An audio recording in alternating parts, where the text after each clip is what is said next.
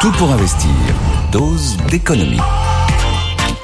Bonjour cher Nicolas. Bonjour. On va parler de l'article 3. L'article 3, c'est la fusion entre la politique et l'économie. Ça se passe dans la loi immigration. Ça se déroule au Sénat. On va parler d'un article qui vise à réguler euh, dans les métiers en Régulariser. tension, à régulariser, Régulariser. pardon, dans les métiers en tension, eh bien des gens, on imagine. Est-ce que c'est une bonne idée? Alors d'abord c'est quelque chose qui est, qui est déjà inscrit dans la fameuse circulaire Valls qui va simplement être un peu durci. Le, le, le- sujet quand on évoque cette question c'est quand on voit la regarder avec, des- avec un, un prisme éco, vous avez euh, tous ceux qui font de l'éco font du 100% éco, tous ceux qui font de la politique font du 100% politique. Et vous parliez de la fusion entre les deux, c'est vraiment à cheval entre l'économie et le politique. Et malheureusement les deux mondes ne se parlent pas. Les économistes vous diront oui. vous diront oui. Euh, vous demandez à la plupart des patrons de ces, de ces secteurs bien connus où on a du mal, notamment à trouver de la main-d'œuvre française parce que c'est des, c'est des boulots de chiens que personne ne veut faire. Euh, ils le disent pas devant les caméras et micros, mais ils l'admettent évidemment sans vouloir vraiment l'assumer. Alors il y en a, il y a une organisation patronale qui a quand même assumé son positionnement, c'est l'UMIH pour euh, l'hôtellerie-restauration, présidée par Thierry Marx, euh, qui soutient le projet de loi et soutient l'article le- l'article 3. Vous prenez toutes les études qui ont été réalisées sur ce sujet, les plus récentes, Institut Montaigne, vraiment trois maisons très différentes. hein. Institut Montaigne, BPI France et Conseil d'analyse économique, toutes vous disent un pays qui vieillit sans main-d'œuvre étrangère est un pays qui va dans le mur. Surtout dans un pays comme le nôtre où il faut des actifs pour payer le système social. C'est bien les actifs qui payent pour les malades, qui payent pour les chômeurs et qui payent pour les retraités. Et alors si on voulait vraiment vivre euh, la décroissance en live, on laisse venir à nous le choc, le mur démographique sans rien faire. Et c'est là où, à la limite, ça peut concerner nos finances personnelles. Parce que c'est vraiment un élément d'avenir de croissance potentielle. Et le choc démographique, c'est juste euh, la, la, mort lente d'une économie. Euh, après, il y a un autre enjeu qui est celui de la capacité d'un pays à avoir de l'attractivité auprès d'une population étrangère formée.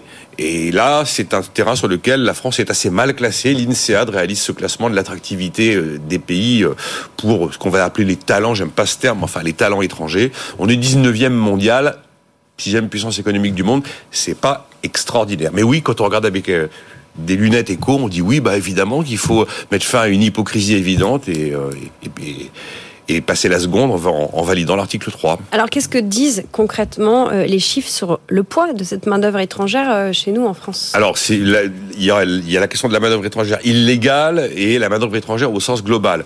Manœuvre étrangère illégale, c'est évidemment moins facile à estimer. Mais en tout cas, on sait que si vous n'avez pas d'étrangers, vous pouvez considérer déjà qu'il y a trois, quatre secteurs qui ne fonctionnent plus.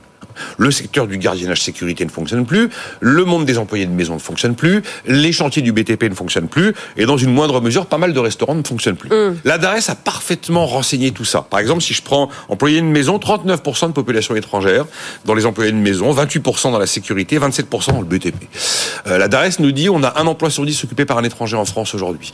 La DARES nous dit vous avez 87 familles professionnelles, 35 d'entre elles ont aujourd'hui euh, une population immigrée supérieure à la moyenne nationale. Après, la fameuse question est-ce qu'il y a des boulots que les Français ne veulent plus faire ou refusent? Ah bah là, c'est pareil. Personne n'assume vraiment le sujet parce qu'il est dérangeant, mais évidemment, ceux qui sont dans certains secteurs, il y a un restaurateur qui témoignait et qui disait, moi, si j'ai pas des Pakistanais, j'ai personne pour faire la plonge en cuisine. C'est pas plus compliqué que ça. Euh, après, il y a encore un chiffre OCDE qui a regardé les motivations de l'immigration. La France est dans la moyenne des pays de l'OCDE, avec euh, dans 35% une immigration qui est euh, pour des raisons familiales, dans 17% une immigration qui est là pour des raisons économiques. Donc oui, c'est chiffré. Oui, le poids de la main-d'œuvre étrangère dans notre pays est chiffré. Oui, les boulots qu'ils occupent sont parfaitement identifiés. Et oui, dans bien des cas, c'était notamment des chiffres d'arrêt, mais que j'ai pas ressorti là. euh, c'est bien souvent des métiers pénibles qui sont pas des métiers qui font très envie et qui, et qui évidemment seront des métiers assez peu payés. hein. Pour ceux et celles qui vous écoutent attentivement, dont moi, clairement, euh, il n'y a pas débat. Euh, vous, pour vous, l'article 3, il est incontournable. Une, bah oui, c'est une évidence. C'est une évidence. D'abord, c'est une formidable hypocrisie. On va me dire, ah bah oui, mais il y a déjà des peines de, oui, il y a des peines prévues. C'est compl- c'est illégal de donner un bulletin de salaire à quelqu'un qui n'est pas légal sur le territoire. Ah, C'est illégal de rouler à 170 km heure. Voilà. C'est illégal de rouler bourré. Pourtant, il y a des gens qui le font encore. Donc voilà. euh, Oui, c'est illégal, mais ça existe. Ça existe et on sait que l'économie ne tourne pas sans ça. Donc il y a un moment, soit on ouvre les yeux et on dit, ben, on va mettre fin à une formidable hypocrisie. D'où l'objet de, de cet article.